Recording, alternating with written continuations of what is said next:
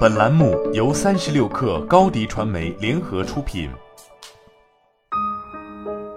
本文来自微信公众号“职场木木说”。不少职场人有一种思维，就是认为只要辛苦干活，领导自然会记在心里，升职加薪的时候肯定也会想着自己。谈到让他们去跟领导主动提升职加薪，就觉得非常不好意思，担心领导认为自己太矫情，对自己印象不好。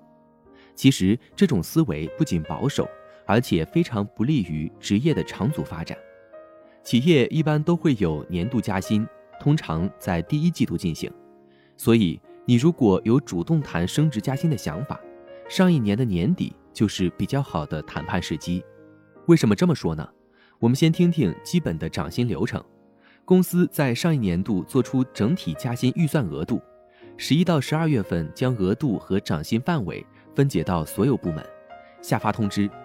十二月到第二年的一月份，部门经理接到 HR 通知后，随即制定本部门所属员工的各自涨薪幅度。一至二月份，部门经理将结果呈交到 HR 部门。二到三月份，HR 部门将所有部门的涨薪结果统一汇总，检查是否有错误或超出公司的整体预算。三月份，总经理最后批准和执行。整个流程不是一天两天完成的，通常会持续三到四个月左右。你有没有发现，在这个流程中，你能够影响的就是第三步，当额度分配到部门，部门领导在做下属调薪幅度的这个环节，刚好在年底附近。而如果你不了解以上流程，满心欢喜的等着自动加薪，却在看到新工资单后一脸失望，就一点不奇怪了。因为你根本没机会出现在建议甚至是决策环节，只能将命运交给别人，被动等待结果。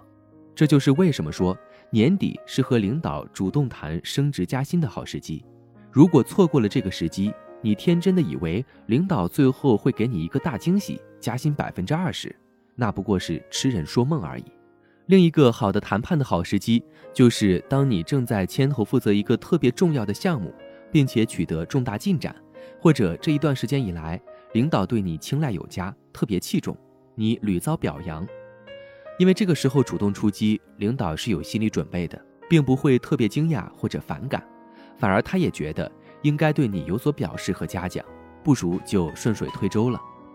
还有一点，时机选对，也包括最好选在领导心情不错的时候去谈，不然可能适得其反。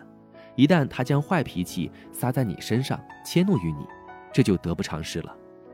所以，年底和业绩好的时候，是你主动出击获得成功的最好时机。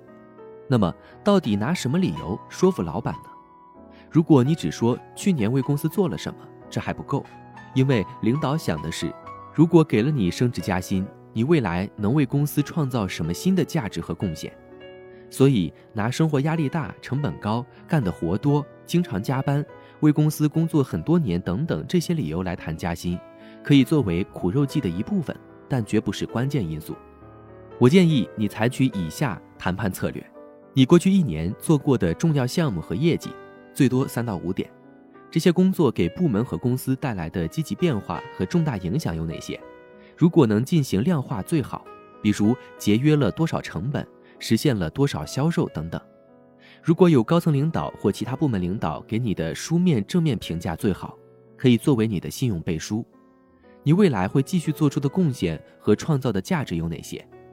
不懂这一点，仅仅强调过往取得的成绩，并通过索要升职加薪作为对过去的肯定，那你一定会满脸落寞，扫兴而归。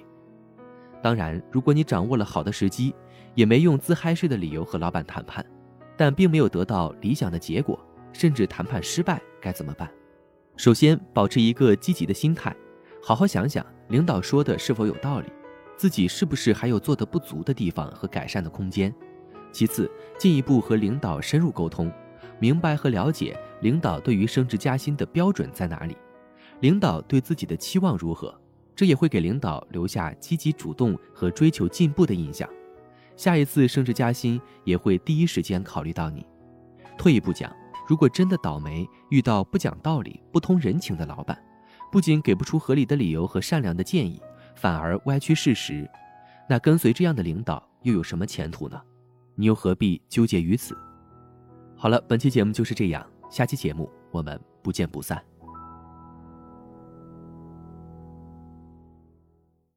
高迪传媒为广大企业提供新媒体短视频代运营服务，商务合作请关注微信公众号“高迪传媒”。